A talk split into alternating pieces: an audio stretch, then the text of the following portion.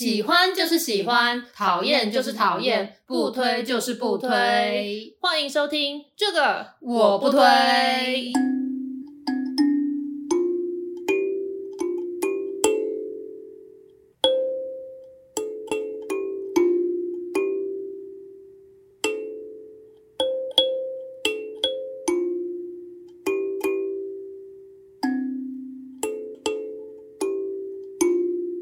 大家好，我是编辑小姐 Yuli，我是瑶瑶，欢迎大家收听最新一集的这个我不推。今天呢，已经是我们的第十一集节目了啊，因为我们前两集都在讲一些很严肃的职场的议题啊，然后大家突然很认真的在跟我们讨论这些严肃的东西。但是呢，呃，毕竟讨论老师说我们要散播欢乐、散播爱，所以今天我们决定再来讲一集大家最期待的、比较轻松的人际关系以及感情的主题。的确，因为我这样子看，就是连续两集都是比较严肃的职场话题，嗯、我们收听率整个下降，真的假的？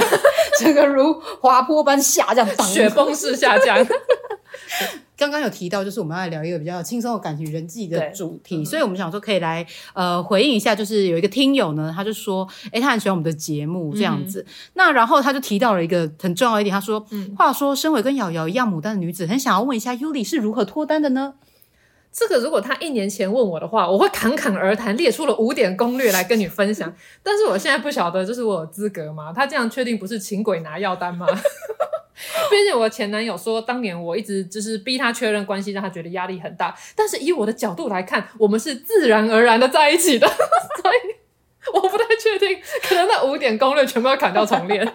你前男友可能觉得是被强迫脱单的，对，他说他是被强迫的，对。然后我那时候觉得我们就是哎、欸，自然而然的就是成为了男女朋友，对。但总之呢，我们前面不是有讲过关于适婚年龄的那集内容吗？从、嗯、那一集内容大家的回馈可以看得出来，其实有很多人，尤其是女性，就是对单身这件事情都还是有一点点的焦虑。所以，我们今天呢，就特别邀请我们的单身大使瑶瑶来跟大家聊聊，要如何在单身的这个状态下活得自在，以及如果你真的很想要建立一个新的关系，你有什么该做跟不该做的事。首先呢，我身为就是单身大使，我就要跟大家先澄清一下，哎、嗯，这个封号让你觉得很自豪吗？我觉得还蛮不错的。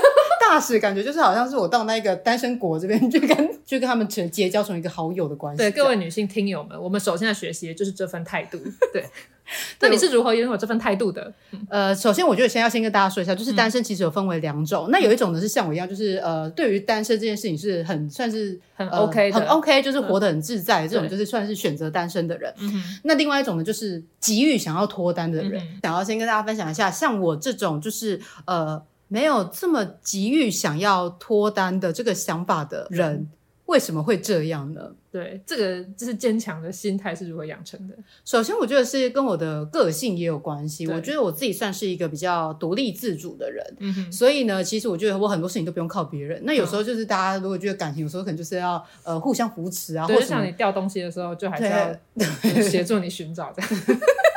是的，那你的钱掉了之后，你还是要哦，这种时候我就需要的。对，那就是我就会觉得说，我自己都可以独立完成。那我就觉得，哎，我生活中好像没有一定要需要有另外一个人来加入我的生活这样子。嗯、那再来还有一个原因，是因为我之前的节目也有提到说，我家四个女生嘛。嗯那所以其实在，在呃童年的时候，因为我们家算是住在比较乡下的地方，嗯、那其实重男轻女的观念也还是有。然后我妈其实也会呃比较灌输我们，就是希望说呃虽然我们是女生，但是我们不要输给男生，就是会有一种、嗯、呃强化，我觉得我自己应该要是一个独立，然后不要输给男生的一个形象。哦、所以就是在可能在国小国中的时候，可能在学业方面，我就会想要努力的，就是争第一。对对 对，导致我的个性就是比较直。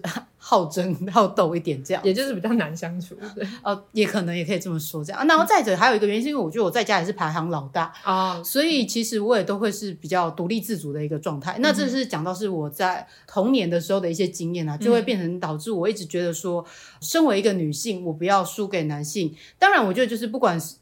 呃，也不是要刻意用性别这件事情去分化说，对，只是你刚好是异性恋，对对对对，然后又刚好我是女性，这样对对，不管男生女生，我觉得都要努力啊，就是对自己的生活负责啊，很怕被骂，对不对？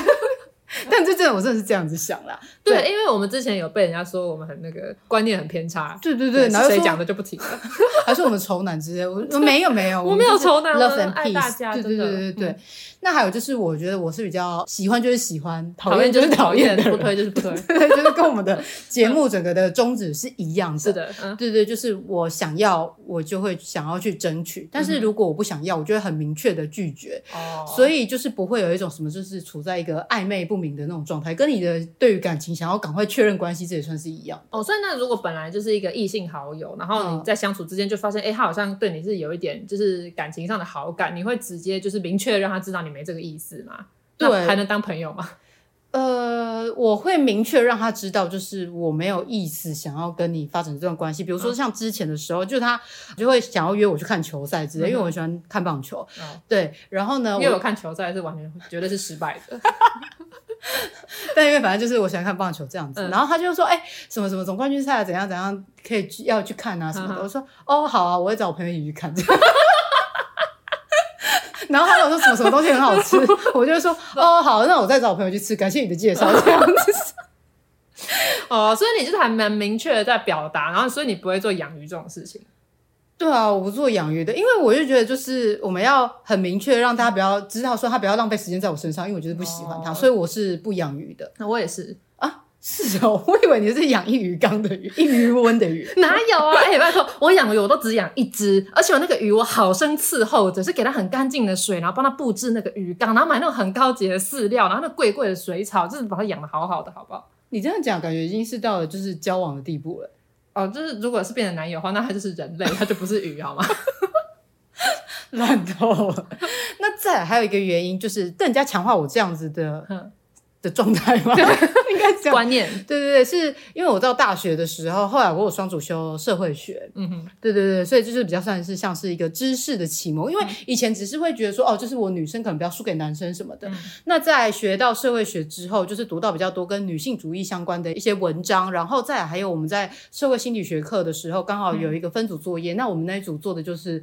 呃，中国的剩女现象，嗯哼，就是因为那个女生只要到了适婚年龄没有结婚，那她好像就会被这个呃社会框架说，哎，她们就是被剩下来的，她、嗯、们是不被爱、嗯、不被需要的，然后、哦、所以就导致这些女性就会觉得说，哎，我为了要符合这个社会对我的期待期望，那我就是要努力的想办法去脱单、去相亲，嗯、然后不要让别人看不起。那所以就是为了避免这个状态，比如说她们可能可以念很好的学校什么的，她们就会选择说选次要的学校，让她们不要觉得说好像比男生强，就像是在东京呃日本东京大学一样，就是会是比较多是男性，那女性有的读到那里的时候，就觉得说，就是她在这个婚恋市场上是会被排挤的。哦，对，那我就是希望说可以去跳脱这个剩女的现象，就是剩女的这个框架，嗯、让自己不用就是去被这个社会传统给框架住。我想要跳脱这样的状态，然后活得很自适，想让大家不会觉得说我就是一定要，好像一定要为了摆脱单身而去找另外一半这样子。哦。最近不是很红的那个动画就《间谍家家酒》吗？我不知道什么，你不知道好吧？你就是又不知道《咒术回战》，又不知道《间谍家家酒》。好，反正总之它里面的设定呢，就是他们呃间谍男主角为了要执行一个任务，他必须要假结婚成立一个家庭嘛。然后他找到那跟他一起假结婚的，她就是一个顶尖杀手的女子。然后他之所以会想需要有人跟他假结婚，就是因为他在他的工作单位，因为已经快三十岁了而没有结婚，然后就是被排挤。而且在他的那个世界观的设定里面，你如果是一个大龄女子没有结婚的话，还会有人怀疑你是一个。间谍，嗯、所以他为了要隐藏他这个杀手的身份，而不得不假结婚。有没有觉得很有共鸣？开始想追这部剧了？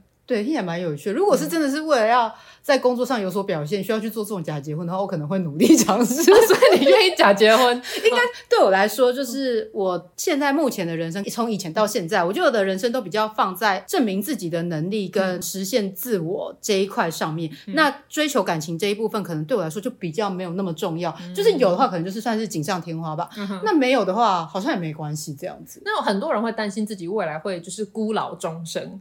那对这点你怎么看呢？我是还好，可能是因为我目前的我的朋友可能是物以类聚吧，因为我身边人几乎就是都没有人有已经走入婚姻，像你也是嘛？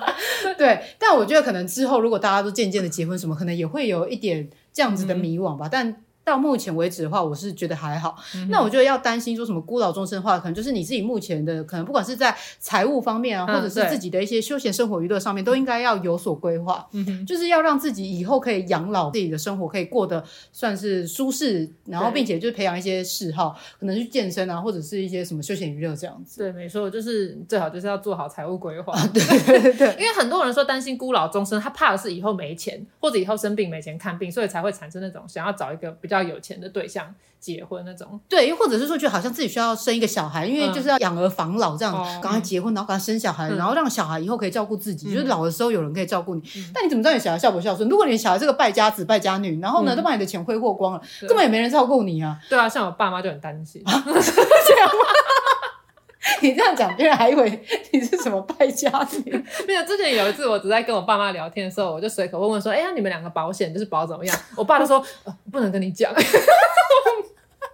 他们怕我会就是诈领保险金跟我妹串通起来，然后就是弑父弑母，然后就是用领那个保险。你爸也真的很幽默。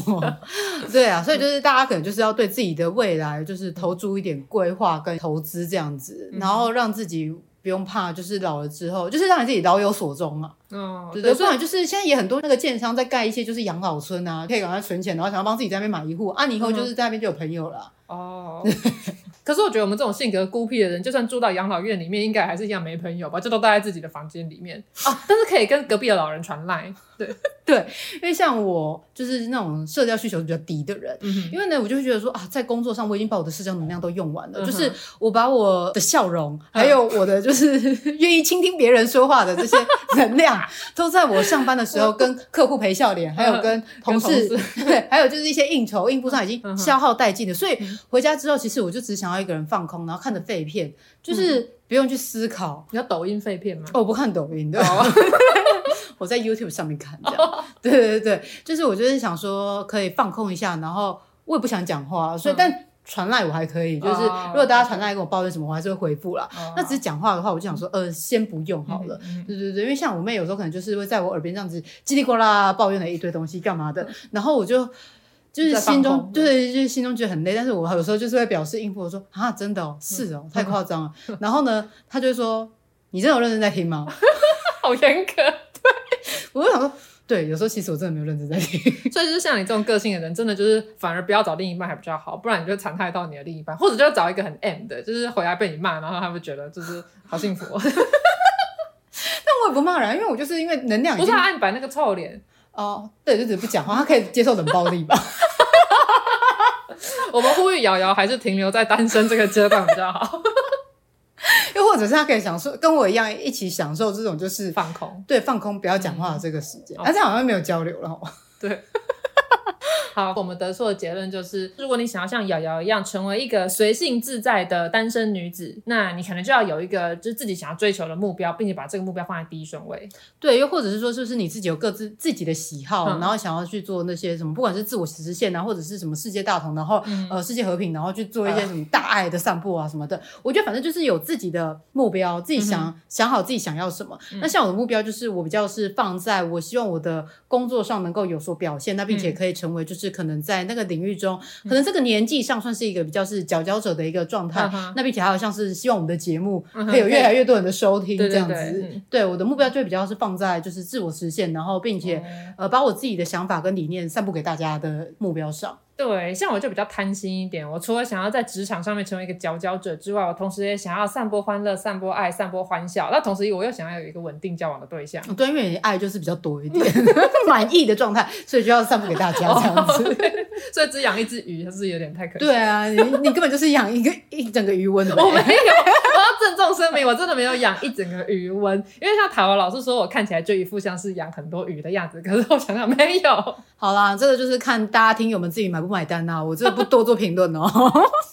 好，那我们在一开始的时候有提到说，单身其实有两种，嗯、一种是像我这样，可能就是没有这么急于想要脱单，嗯、就是一个随遇而安，有碰到再说的人；嗯、那另外一种就是急于想要脱单的人，嗯、就是虽然单身，但是很久，嗯、但是他真的很想要脱单的人，嗯、这些人要怎么办？那我觉得呢，这部分可能就要有一个 比较专业啊、呃，可能有没有比较有比较多经验的人来分享。虽然就是你目前在婚恋市场是比较冷门的。相对我们而言，相对我们而言，你还是有比较多经验的。那想说，你可以跟大家分享一下，就是如果呃单身的人急于想要脱单的话，他们可以有什么行动？哦。我觉得我在婚恋市场上很冷门。好好，Anyway，我觉得如果你想脱单的话，你对感情保持的态度就是尽人事听天命。嗯，这是我一直以来对谈恋爱所保持的这个最高的就是宗旨。因为我觉得感情这种事情是努力不来的，所以你只能够尽你最大的努力，然后其他就交给神。对，然后还有一件事情就是你绝对不能有得失心，就一旦你得失心太重的话，我觉得通常那个东西都不会成功。因为我每次都是在我放弃想说啊这个人大概没机会之后就，就哎啊突然他就跟我告白了。所以然后我朋友在找房子的时候，他也是已经快放弃准备去租一个很破烂的顶加的时候，哎突然出现了一个很棒的房源。哎，这是一个好的举例，是不太玄学了？对，我怎么知道？那如果每次都很快选择放弃，难道我这样就会找到吗？如果你很快就选择放弃的话，代表这个东西不属于你。好了，我们不要用这种玄学的方式来解释，我们来列举罗列几个重点。哦、首先，第一点，如果你长时间都单身，然后找不到对象的话，我们你知道我们是一些谦逊的人，所以我们从检讨自己开始。嗯、我们先来看看自己有什么问题，为什么我会被在婚恋市场上视为冷门的选项？介意哦，对。首先呢，我们要先检视一下自己，例如说你的行为模式好了。Uh huh. 那呃，我之前是听过一个故事，就是我有个学妹，有个学妹也是就是母胎单身很久，然后她就一直希望能够就是交男友，可是不知道为什么，就是每次就算有约会都无疾而终这样子。然后有一次跟她聊天的时候，她就说什么，哎、欸，跟一个好感对象就是约出去看展这样子。然后我们就说啊，那怎么样啊？这她说哦，后来那个好感对象就是都没有再传讯息给我，就断掉了，她不知道为什么。然后我们就追问她那个约会的过程，然后她就说什么哦，她就是跟那个好感对象约去看展览，嗯、然后他就说，他就到展览门口，然后就跟他说什么，好，那我们就是一个小时之后门口见哦。然后他就是自己就去看展了，这样子。就是校外教学，老师说，好，各位同学，我们等下两小时后在这边集合，两小时后游览车上集合。对，然后就是他们，他就是去看展这样。然后可是他出来之后，就是那个人就传讯息跟他讲说，就是啊，我我先走了，这样有事先走这样。然后他就是完全就是一头雾水，他完全不懂为什么会这样。他说怎么了吗？我们就不是说看完展，然后应该从一起去吃个饭什么东西的。那是因为他自己很习惯，他觉得展览就是自己看，可是对很多人来说，你一起去看展，你就是要一起看呐、啊。然后是因为他完全没有意识到。他这样子的行为，就是给跟他约会的对象，就是泼了一盆冷水。哦，对，那我觉得这个不是他的错，是因为他一直以来就是习惯用这样子的形式在看展。所以呢，我觉得他的解决方式就是，他下次就自己去看展，就 就不要约人家去看展了。但是那个重点就在于，当今天你跟你一个好感对象你约出去的时候，那个重点并不是你们要做那件事情，你重点要放在跟对方相处，一起了解对方。对，重点是一起，而不是看展，就是醉翁之意不在酒。对对对，我觉得约会理当是这样的啦，就是那个约出去的事情是一个附加的，嗯、然后重点是你要跟这个人相处看看，跟跟他聊天看看嘛。嗯、对，那等你们就是真的已经交往了，你们当然可以一起去做那些你喜欢的事情啊之类的。这个学妹她的行为模式其实一直以来都是这样，就是她连跟她的朋友一起去超市采买的时候，嗯、就是走进那个全联，就会说什么啊、哦、好，那我们就半小时之后柜台见这样子。就她这她就真的就习惯这样，然后她没有发现这件事情造成她每次约会都很不顺利。对，所以就是呢，如果你不知道自己的问题在哪的话，你可能可以请你的朋友，就是来检视一下你的约会流程是不是发生了什么问题。所以这样子来说的话，就是比如说去看电影的话，嗯、重点的话，我们不是要看这部电影，而是看完电影之后的你要去讨论吗？对，因为如果你约一个人看电影，然后电影散场，你们就各自回家，哎，那你跟你自己看有什么不一样？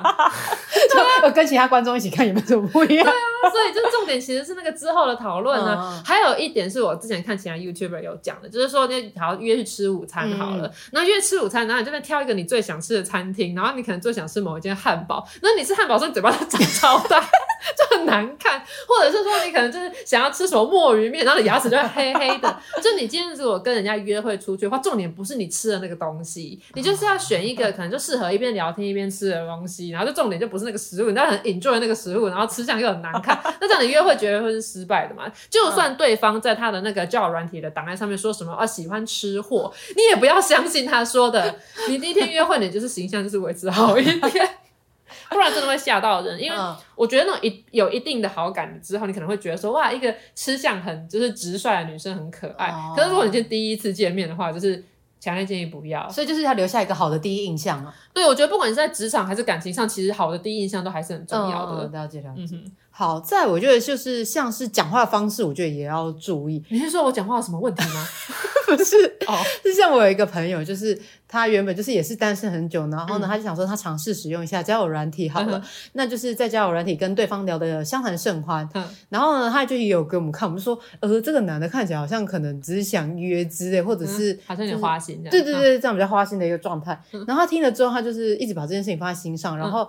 嗯他在跟他一起吃饭的时候，嗯、他们一起约出去吃饭的时候，他就直接在那个什么，就是吃饭的时候就问他说：“你是不是很花心的一个人？”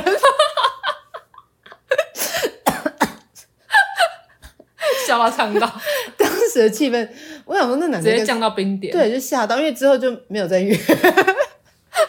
OK，好，对，这可能讲话方式问题，或者是有时候会问一些那种很咄咄逼人的问题，对对对对，因为很多人会觉得说我在交友软体上面认识这个人，所以大家都是带着目标导向，所以感觉好像一出去就像是在面试一样，问人家说什么，啊，你对感情有什么看法？你有几个前女友？你有干嘛？对对对，你就未来对结婚对象的那个什么要求有哪些？对，有什么这样子？因为我觉得这些东西应该是在聊天之间慢慢收集的资讯，那样去逼问别人。那除非说你们真的是相亲，我觉得如果是相亲场合，直接问这些是 OK 的。嗯，那今天如果你是约会。我觉得直接问真的就会吓到人家，而且有些人搞不好他原本没有想结婚，相处久了之后突然哎、欸、想要跟你结婚了。那、嗯、如果你一开始就在逼问他想不想结婚，他就直接说不想，然后就你们你如果想找结婚对象就直接没了，哦，对吧？对，嗯哼。好，那再来呢，还有一个我非常有感的，就是呢。你可能现在找不到对象，是因为你时运不济，时不我与。对，真的是时不我与。就是例如像是你的兴趣有没有符合现在的潮流？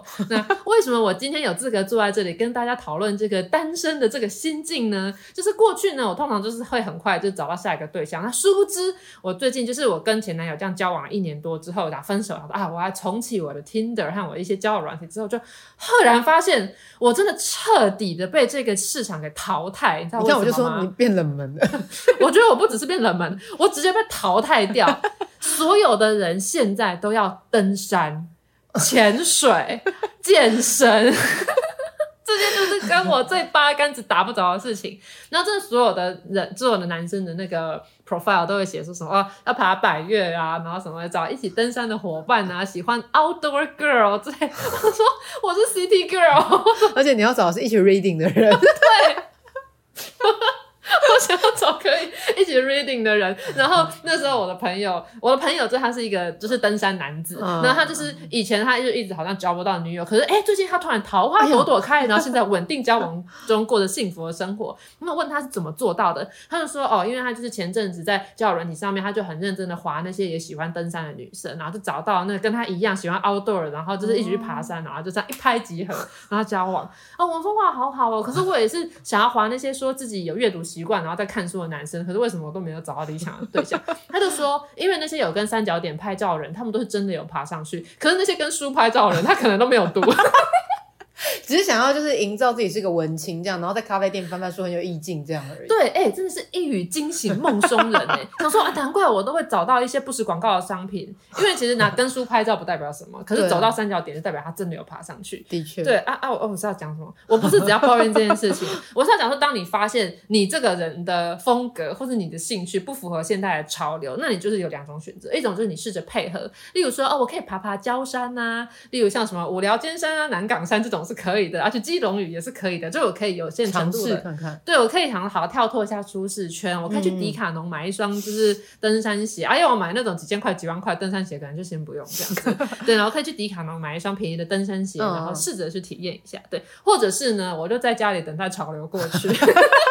因为流行总是会一直一波一波又重新再。对，我相信老派的约会总有一天会卷土重来的，就是那种去看看展啊、看看电影啊，然后再喝个咖啡、吃个晚餐这种的、嗯、啊。希望这种老派就是 city 的约会可以快点 快点回来，回归流行。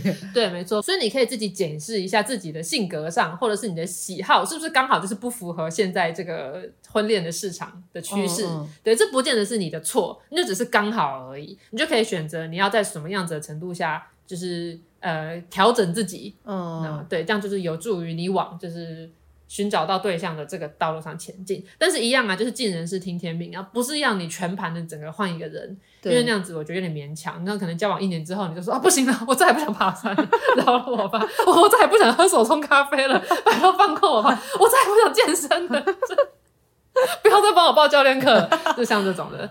对，那再来就是你检视一下自己现有的条件有没有什么问题、嗯、之后呢，你就是可以来做一件主动出击。因为很多人就是觉得自己找不到对象，然后可是是因为他的生活本来就很少遇到新的对象，对，所以我们现在就要来做一件主动出击的事情。什么叫做主动出击呢？第一件事情就是我们要去拜月老，呃、这么迷信哦？不是，拜月老是一个说法，但是你相信吸引力法则吗？嗯，我相信，就是我只要想象想相信着我可以达成什么目标，最终我一定可以做到。对，我觉得意志力啊，我有意志力去做。对对对，我觉得谈恋爱这件事情，大家可以参考一下吸引力法则。那有一阵子吸引力法则很红，尤其是当《秘密》那本书很畅销的时候，嗯，那我自己也有几本这个相关的书。嗯，那很多人会觉得吸引力法则是 bullshit，是因为他好像就跟你说，哦，你只要心里想着你要那个东西，然后那个东西宇宙就会给你，觉得天底下哪有这么好的事？可是如果大家呃，读这些书不是只有读封面跟封底的话呢，你就会知道所谓的吸引力法则不是你在脑袋想那些东西就直接出现的。Uh -huh. 像例如我最近在看的，像是《思考致富》或者是《人生游戏的赢家法则》这两本书是由同一位编辑制作，所以以前我在前公司的一位就是敬重的前辈。对啊，这不是重点，今天也没有打书。总之，其实这些所有吸引力法则的书，它里面所举的那些成功的案例，他们在心中强烈的有一个意念，想要完成这个目标之后，uh -huh. 他们因为一直想，然后很想达成，所以其实他们完全就是做了那个行动，就是像是他们很很想要得到某一份工作，嗯、然后他们书里面可能就讲说，他就是很强烈的有那个意念要去做到那个工作，可是其实他也是同时非常努力的让自己去离那个目标越来越近，所以你就是。立下了一个目标之后，你也要跟着有所行动。那为什么我要说拜月老呢？是因为现在呃，因为之前有一些 YouTuber 在讲拜月老的事情，所以大家对拜月老这件事情有一个全新的认知，就是你不是只是说啊神啊，请赐我一个男友，不是，你会列出你要的条件。现在大家不是都要列的很详细吗？对。啊、长怎样啊？国立大学毕业，然后要一百八十以上，对，然后怎样怎样？哎、欸，这不是我自己的条件，我举例而已。就是像这样子，所以你比以前拜拜的时候还要更清楚自己想要怎样条件的人了。接下来你就要去设想说，这些条件的人会在哪里出现。嗯，就是你在列的过程中，你就会更、嗯、更认真去评估说你真正想要的是什么。那列完了之后，你就应该要往他可能会出现的那个地方。对，因为如果你真的很想要寻找到这样子的人的话，你当然就是要去那边找啊。不然你只在家里想，其实真的是不会成功的。对，就是你还是待在家里看韩剧啊，或者是什么的话，这样子永远也遇不到这样的人。对，我有听过一个案例，我觉得还蛮励志的。只是当时听到的时候，很多人觉得这个女生就是一个拜金女。可是现在长大之后，我回想这个故事，我觉得她是一个非常有目标、呃目标导向的女子。就是那是我一个朋友的朋友，然后她从就是。高中的时候就一直在讲说她想要嫁给有钱人，那因为以前我听到这我就是很不以为然。可是后来因为我们也是读不同的大学，所以我后来辗转得知她的整个大学生活就是她读的是一个也是普普通通大学的行销相关的科系。然后她因为很想要嫁给有钱人，想要认识一些公子哥儿嘛，所以她是真的有付出一些努力。就是当她的大部分的朋友就是在当家教或在手摇饮料店打工的时候呢，她就决定要去一个就是汽车厂牌当 sales 当那种业务助理，嗯、然后她就开始学习如何卖。车，然后后来他毕业之后呢，他就进入那个汽车品牌的公司工作。他进入哪一家呢？他进入保时捷。哇，对，他就到保时捷那边，然后就去当那个汽车销售。嗯、那汽车销售其实并不是一份说什么真的很厉害、很高阶的工作，因为他知道他的能力目前到这里，所以他就是选了一个能够最接近那个社会阶级的人。所以他就先从保时捷的销售开始。那你销售保时捷，重点就是累积了很多保时捷相关的知识、名车相关的知识，然后也跟一些那种不错的客户聊天，然后他就开始了解说。F1 赛车什么什么，就是那种有钱人的兴趣，他就开始懂越来越多这个东西。然后后来他的工作就是也都是走往精品这个路线去迈进的。嗯、那自然而然就认识了一些有钱的客户，然后再加上他就是一直在精进自己这方面的知识。然后后来就真的认识了一个有钱的公子哥，然后真的就结婚，然后现在就是已经生小孩，就是他就真的达到他当时高中说的那个，他要嫁入豪门，然后当一个就是贵妇，他做到了。那他付出的努力是什么？就是他知道自己的能力并不是。说什么呃，可以读那种名校很精英哦，留美去认识一些其他的留美精英。嗯嗯，可是他就从他的这个行销的专长入下手，他就去精品那边工作，然后从车什么的，最后他真的走上了一条道路。这是不是就是一个吸引力法则实践的一个很棒的案例？哦对，所以就是比如说，你想要找到一个喜欢阅读的人的话，你可能要往书店走，看到正在 翻书的人。然后他要观察他有没有买哦，对，然后他观察我要跟踪他回家，他回家有把它读完吗？他有变态。对，一定跟你说看书这件事情真的很难判断。可是你就是可以大概知道你想要找的那个类型的人，他会出没在什么场合。对，就例如说，你如果说哦，我很喜欢就是那种 outdoor 的男生，然后可是你自己就待在家里，你都死都不肯去登山的话，那你当然是绝对不可能认识 outdoor 的男生的。对对，就最近有个交友软体，就是它广告打很大，就主打你可以就是认识一些就 outdoor 的男生。我为了做这个交友软体的调查，所以我也办了一个账号，而且还创建了一个虚拟的角色，就是一个爱爬山的女生，叫做 Sabrina。我都是用 Sabrina 这个角色在那个软体上面滑很久，所以我都完全没有配对到。那后来知道为什么吗？因为那些 outdoor 的男生都在潜水跟爬山，他们根本就不会不会滑交友软体。所以如果你想认识 outdoor 的男生的话，你就是去爬山。对，的确。那当然要强迫自己去爬山是一件比较辛苦的事情，但是我们可以从生活中一些比较小的事情来试图改变。例如说，假设你今天你的生活完全就是两点一线，就是家里公司家里公司的话，那你当然就是没有什么可以认识人的机会。所以你要试着为自己创造除了家里跟公司以外其他的路线。所以你意思说，如果我原本只是从搭公车从家里到公司后，我就改成呃搭公车转乘捷运再转火车，然后再。回到家这样吗？你这样可能顶多就是跟 就是确诊足迹有 match 而已，我不太确定是真的会跟喜欢的男生有 match。就是我就是更有可能被框列这样，然后我就要保那个防疫险。你可能认识什么富邦的，就是会认识保险员，对啊，认识一些保险业务。当然不是这样，好啊，开玩笑的。我的意思是说，像我这种很宅的人啊，就可能那种同事约下班要不要吃热炒，我就会说不要；或者下班要不要唱歌，我就说哈不要。那这种的话，我就是永远我都不会认识到新的人。哦，对，对，就是你要稍微 open mind 一点。就如果今天你好，就是社交能量还剩下一点点了，那你就是去参加一下一个饭局。那如果你真的受不了，嗯、你就说说啊，抱歉，有事先走，这样也好啊，就至少你有多去一下。对对对，但像我们现在就比较少有。出去的机会啊，这是因为疫情的关系吧？就像我前阵子，前阵子滑到我们之前有一个社团，就是什么，嗯、就是揪吃热潮社团，哦、发现最后一次运作已经是二零一八年的事了。就那时候我们创立那个热炒社，我们不是下定决心我们要吃遍大平林全部的热炒吗？对，对，对，就是以前前公司附近的热炒店，这样大家都知道我们以前前公司在哪里，就很容易推断出我们前公司是哪一间。哦，没关系啊。后来我们吃了几间，我们好像就只吃了同一间，好像两间。对，因为我就是吃了那两间比较喜欢，啊一间是比较便宜，一间是比较好吃。对对对，楼下那间是比较便宜。对，因为开那时候我们刚入社会，所以就是那个薪水比较低一点，我们就吃比较便宜。对，而且因为我们就没有朋友，我们明明就创了一个热炒社，然后加了很多同事，结果都没有人要跟我们一起吃饭。而且每次发文都是你。对，所以，我们是不是你看好？我们要检视一下自己，我们是不是说话的方式让人觉得很讨厌？因为之前有一次，我跟我前男友，嗯、就是我们不知道在干嘛的时候，我妹打了视讯电话给我，然后我就在跟我妹讨论，然后那时候好像是在讨论找工作之类的事情，然后等我把我电话挂掉之后，我前男友就说。哇塞，你跟你妹这样子的讲话方式，难怪你们会没朋友。我就觉得很震惊，想说我跟我妹讲话怎么了吗？大概就像我们在录 podcast 这样子的讲话方式啊。还有一次，他不是也说什么，我们两个在聊天，他在旁边听得很害怕。对，他说我们两个说话很可怕。各位听友们，请为我们评评理。对，我们现在讲了什么吗？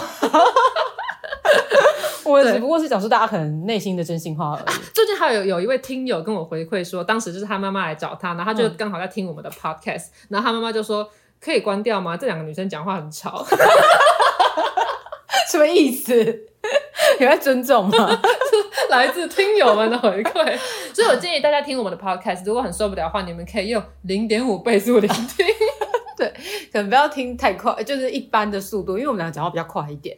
但是通常我平时听我们自己的 podcast，我是用一点八倍速在听的。他平常听唐启阳老师的 podcast，也我是用两倍速听。对对对。好，然后我想要再讲一个，我觉得呃，我看过蛮多人有这个问题，嗯、因为有很多人一直单身，然后他就会说，就是他也不知道为什么，可是一直以来追他的人都是他不喜欢的，然后他喜欢的人都不喜欢他。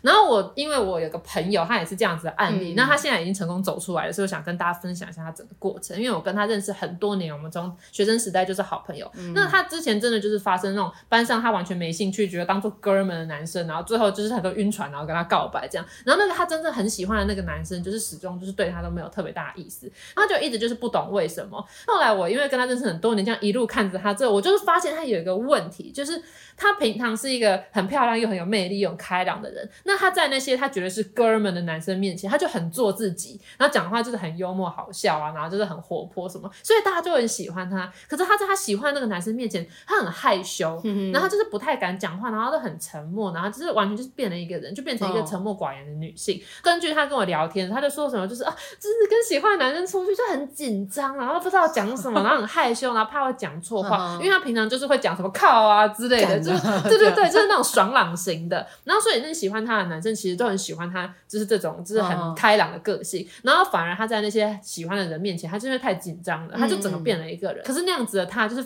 反而就比较没那么有魅力，没有那么吸引人。对，然后后来就是过了一阵子之后，他就是自己发现，就是因为很多就是他没有喜欢的人跟他告白，然后对方告诉他说为什么喜欢，他说的是那个他真实的个性，他才认知到说哦。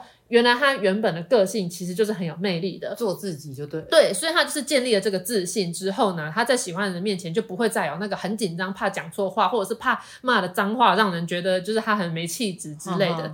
嗯，当然有很多人会觉得说什么，可是，在喜欢的人面前会紧张，这个是很很常见，然后又很难改的事情。就像有些人上台演讲，就是会紧张到不行嘛。这并不是你告诉自己不要紧张就有办法改善的。可是我觉得我这个朋友他之所以完全改变的是因为他的重点不是他在喜欢的人面前逼迫自己不要紧张，而是他意识到真正的自己是有魅力的，所以他就有了自信。那有了自信，他就不再会。很怕说话，所以他在喜欢的人面前就是也开始做自己。那现在恭喜他，他现在就是即将步入婚姻，然后也是有着幸福的家庭生活。哦，他就是个成功的案例，这样子。对，就是一路看他的蜕变，他真的是从对自己没自信，导致在喜欢的人面前不敢讲话，然后到现在完全做自己，然后得到了他想要的幸福。嗯嗯嗯，对，所以这也是我觉得大家可以评估一下，你是不是在喜欢的人面前就是完全就是变了一个人。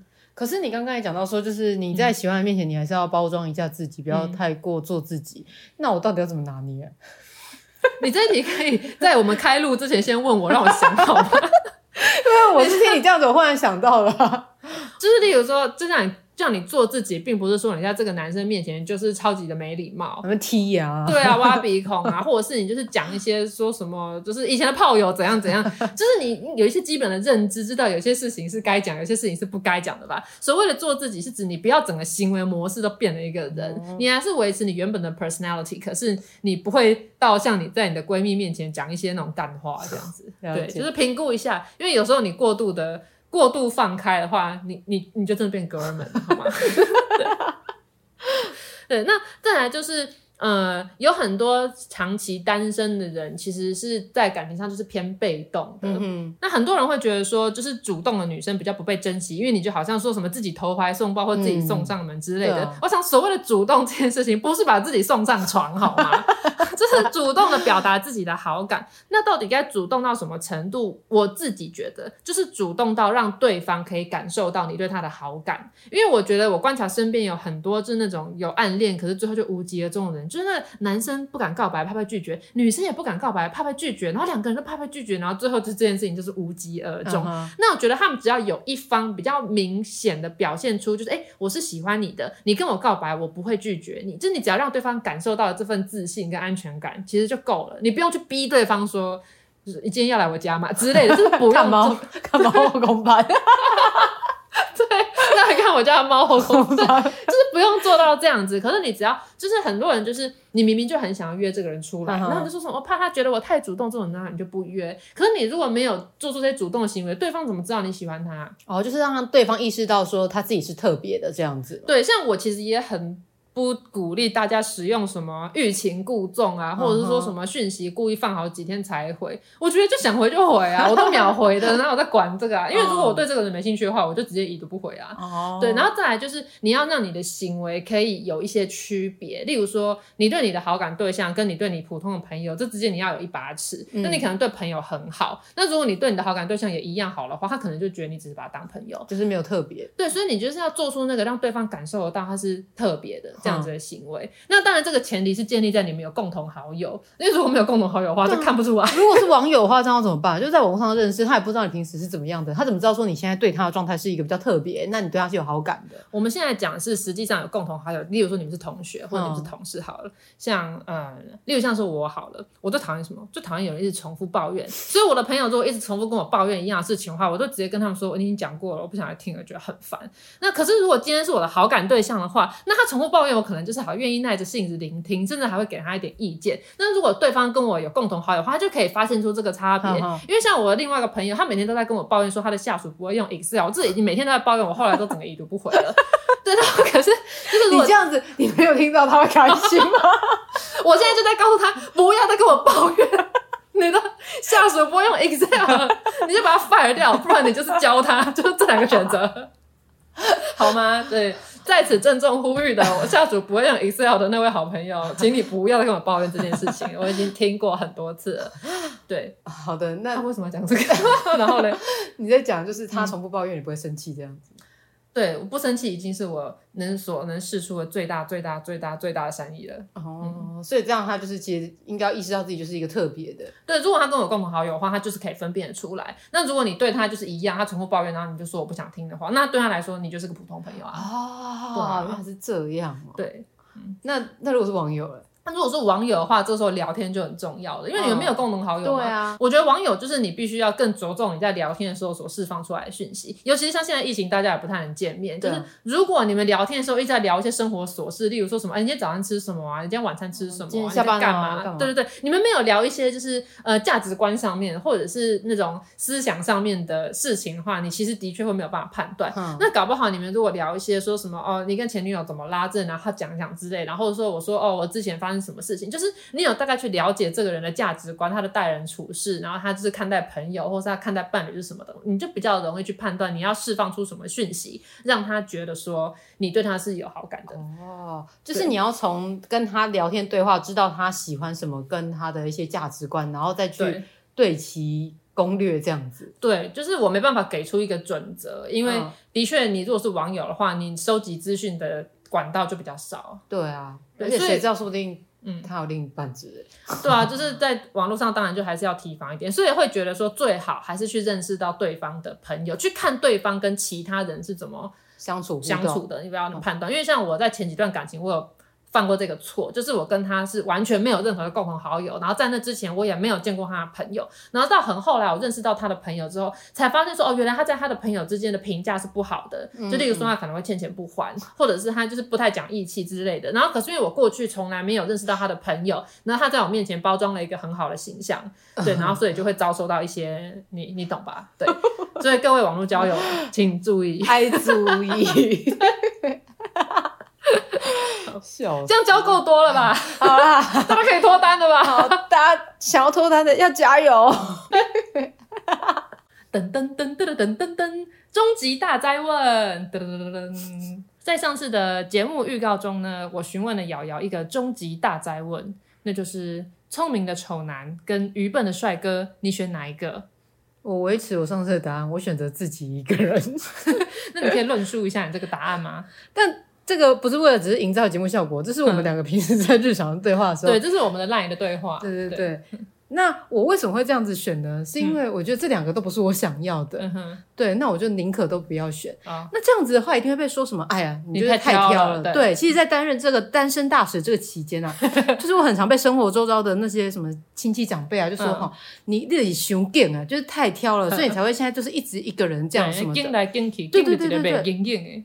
对之类的，但是我觉得挑选不就是为了你自己的人生去负责任吗？因为你要挑选的另外一半好了，那他其实是可能是会跟你一起共度下半辈子的人生的人。嗯、对，那所以你为了要对自己的人生负责，你当然要精挑细选呢、啊。对啊，难道我要为了说，因为要符合这个社会的期待，就选择了一个好像我没有那么喜欢，嗯、但是好像勉勉强强可以接受的，然后就这样子将就的过一生吗？嗯这个选择，我觉得我是没办法这样子做的，嗯、所以呢，我就会宁可选择自己一个人对自己的人生负责任这样子。嗯、我是这样子的、啊。嗯、那如果是你一个聪明的丑男跟一个愚笨的帅哥，你会选哪一个？我选择死亡。See，你也是没办法的。好，那我再问你一个问题哦。好，就是因为其实问题很长，就是听到有人在问，就是你会选择一个。在一段感情中，你会选择一个是爱你比较多的人，还是你爱他比较多的人？我觉得呢，回答这个问题，你可能要先定义什么叫做爱我比较多。对，因为像假好，假设我们说是对我比较好的话，嗯，因为很多人都会说，就是选伴侣你要选那个对你好的嘛。但依照我个人的经验，其实我觉得这样子选就是还蛮危险的，因为你永远都会有对你更好的人。嗯、举例来说，例如说，嗯，我大学的时候好了，大学的时候呢，可能有追求者，那你可能接受这个追求者之后，哎，又出现了一个追求者，那这个新的竞争对手，他一定会用比你之前那个更好的方式来对你，因为他这是在竞争，他想要赢得你的喜爱啊。哦、那如果你用对我好这个标准来选的话，就说，哎，新出现的这个人好像对我比较好，所以你就选择了他。但那有可能只是他在追求你的手段。嗯、那你们交往之后，他搞不好就就是就没有对你那么好了。那再来就是好不好是比较出来的。那假设今天呢，我是一个大一的学妹，那班上呢有个同学喜欢我，所以他在我下课的时候，他就在我的教室外面等我，买了饮料，买了麦香红茶，在教室门口等我。哎，那搞不好还有一个系上的学长也喜欢我，下课的时候他就骑着机车买手摇饮料来接我。那或许又有一个研究所的学长喜欢我，他就是开车带着星巴克来接我。哦，对，就是你要怎么比较这三个人对我比较好，哪一个对我比较好？因为他们都是一样来接我下课，只是因为他们处于人生的不同阶段，所以他们可以提供的这个礼物的那个条件就是有差嘛。所以这种东西是比较出来的。如果你用对你比较好的话，那就是人比人气死人，你永远都不知道哪个才是正确的答案。那又或者是说，在这种比较下，应该是选择说你、嗯、你比较喜欢的是什么东西，而不是用价值去衡量。对啊，那到头来你不就选那个比较帅的？所以我觉得这也不成立。比如说你比较喜欢喝麦香红茶的话，你可能就会挑选那麦香红茶的。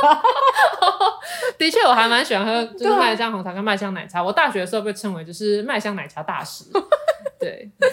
那再来就是说，我觉得对你好不好这件事情，他没办法一直维持。嗯，就例如说，他可能就是我们可能交往，可能前半年他是对你很好，可是后面半年可能我们大家毕业了，开始找工作，他就没有那么多时间放心力放在你身上。那你会不会就觉得说，哦，那他对我不好了，那是不是就要分手？所以我觉得用对我好不好来当评断标准，就是他会很多变数啦。那如果你非常执着于这一点的话，那我觉得永远都找不到一个理想的对象。那像我自己，因为本来是就是一个比较付出型的人，所以我觉得你刚刚那个问题，我会选一个我本来就我比较喜欢他，就是我喜欢他。本质的人，就他不一定要对我超级好，因为选择我比较爱的人，我本来就是喜欢他的本质，所以不管他是对我超级好，对我好，还是对我还好，就基本上因为我是喜欢他的，我就会甘愿为他付出嘛。那就是除非对方做出一些很不 OK 的行为的话，不然这段感情就是可以稳稳走下去，因为我就是喜欢他的本质，而不是他的行为，这样子。的确，有哲理吧？的确，的确，因为他也有可能是在一开始爱你比较多，嗯、但到之后他得到你了之后，他可能就觉得，哎、欸，我不用再对你付出太多的关心跟什么的。这种观念是蛮讨厌的，我是说就是会有这样子的一个情况啊，因为人是一个变动的，一个变动状态会变嘛。但我还是呼吁大家在追求的时候，不要是一开始就在那边出十分力，你要确定你之后交往之后，你也有办法付出到就是差不多的努力，你再使用它，不然这样真的落差很大，真的给人感觉很差。对啊，就是有人说你以前不是这样的，是你怎么变了？对，对就是那个落差太大也不好啊。哦、对，好，那我们这一集讲了这么多，我们并不是说想要去赞扬说哦。单身就是一件好事情，对，然后也不是要鼓励大家说要想尽办法让自己脱单，对，那我觉得就是这其实你要选择单身或不单身，这只是你个人的一个选择，对，这人生没有说一定要怎样才是对的，或者是一定要怎样才符合什么什么标准，这样，对，我觉得这就是都只是一个选择，那你就是选择一个不会让自己留下遗憾，不会让自己老了之后再。后悔说当时为什么做这个决定，或者是为什么没有做这个决定，这样就好了。对，那如果他真的就是做了我刚才所说的那些，可是他就是交不到，然后这还是很想脱单，怎么办呢？我觉得他就是想办法把自己单身的生活过得过到最好，就是让自己维持在一个最好的状态。嗯、那像你刚刚说的，就是尽人事听天命嘛。那如果真的他会遇到属于他的另外一半的话，那。他终究是会遇到，对。那如果遇不到的话，至少他把他单身的日子过得很好。对，你还是过了精彩的。对对对对，你也没有因为这样子而留下什么遗憾。哎，好了，可能就是因为没有交到这样子有遗憾，嗯、但是你其实也多做了很多别人可能没有尝试到的事情。嗯哼，没错。对，所以我就觉得，就是大家不管单身或不单身，就是把日子过得快乐，过得不后悔，嗯、过得精彩，这样子就好了。嗯，没错。好，说了这么多，我们的结论就是。喜欢就是喜欢，讨厌就是讨厌，不推就是不推。享受单身一个人活得精彩没有错，能找到一个人一起精彩也不错。那、啊、如果可以不用登山会更好。这个不得不推，狂贺！我们节目终于收到叶配邀约了，而且是正式的邀约。可惜呢，它是一个直销品牌。而且是呃比较有，就是比较有争议的一个品牌。我们不是说它的东西不好，可是就是它比较有争议。所以呢，我们几经就是讨论与挣扎之后，我们就是忍痛拒绝。对啊，虽然我们很爱钱，但是对，我们也还是有那个原则，对，有原则。我们明白，就是就是，如果真的要推荐给大家，一定要推荐好东西。对，一定要推荐那种没有太大争议的东西。对对对，不是因为我们怕争议，是因为我们怕伤害到大家。对，没错。对，所以呢，那我们今天不得不推荐，就要推荐一个是真的是对大家是个好东西的。没错。就是如果真的有想渴求恋爱的善男信女们，对，一定要认真听，这个东西一定要去买。对，因为现在这个东西十分之热销，就是常常会断货。对，那这就是宠物店所推出的。哎，我现在名字忘记了。哎呀，因为卖太好了，忘记。嗯，好，这叫做。我要邂逅，不要借过的毛巾。嗯、那就是这一条毛巾的用途是什么呢？嗯，它就是你去音乐季的时候，啊、就把这条毛巾这样大大举起来，啊、没错。因为音乐季你一定要带毛巾，不然会流汗嘛。嗯、对，它不仅可以擦汗，嗯、那你可以举起来让大家知道我很缺爱，我有这个需求。对对对，啊，这我去健身房是不是也可以？哦，对对对，你可以在那边擦。哎。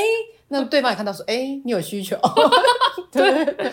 那这一系列的商品呢，就是我们还有出贴纸，就是如果你怕啊毛巾太高调了，对，那我们还有小贴纸，就是你可以把它贴在电脑上，或者是贴在一些什么铅笔盒啊，或者是什么识别证上面。哦、那我们也有出一个小包包，嗯、你也可以把它带着那个包包，大家就知道说，哎、欸。你想要邂逅，不想要借过这样子。哦，那如果你想要更直接一点的话，你们贴纸还有一款叫做“我要买可乐”，对，大家应该懂吧？对，听我们听众的人应该都大人，应该可以懂。我要买可乐，就是如果你想要比较喜欢，就是 casual dating，对对，casual dating 不是 乱讲的。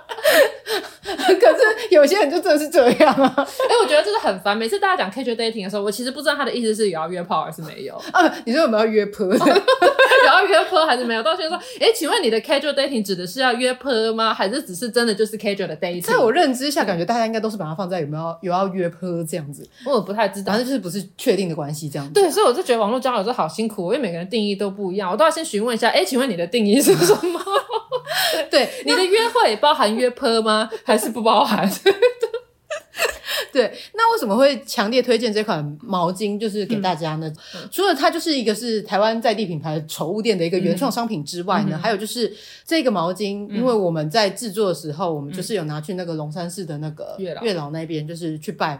去拜拜，然后还有贴纸，就一起拿去拜拜，跟月老祈求说，呃，希望可以让买到我们这些毛巾的善男信女们，然后或者是贴纸的这些人，他们都能够得到他们想要的美好的恋情，对那个恋情。然后我们还要博，不会问月老，哎，博下去真的是醒不了？月老就是有听到我们的那个请求这样子，而且曾经就是有人就在虾皮上面留言评价说，他只是下定而已，下定那条毛巾，嗯，就隔没多久，他暧昧对象就跟他告白，毛巾都还没送到，对啊，还没 出货，然后就在一起。对对对，这就是吸引力法则了。就是你心里想要有一个就是好的对象，然后你付出你的行动，就是你去下定这条宠物店的我要邂逅不要借过的毛巾，老天爷就听到你的请求了。就是哇，他有努力给你一个男友。对对对，就是你要努力，你要付出这样子。那并且比如说，我们就可以大大展示出来，让大家知道，嗯哼，对，你要突破你的舒适圈嘛。对，之前也有人带着我们这条毛巾登上玉山，然后攻顶。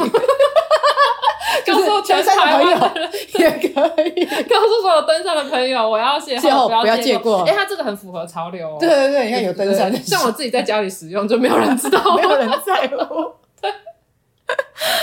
好，对啊，好，我们今天不得不推，就是推荐宠物店的这个毛巾给大家，希望想脱单的人都能够。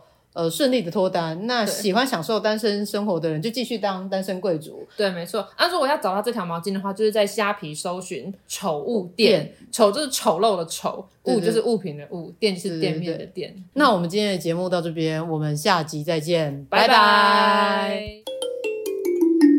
下集预告：分手不一定要好聚好散，但离职一定要好聚好散。解散，散。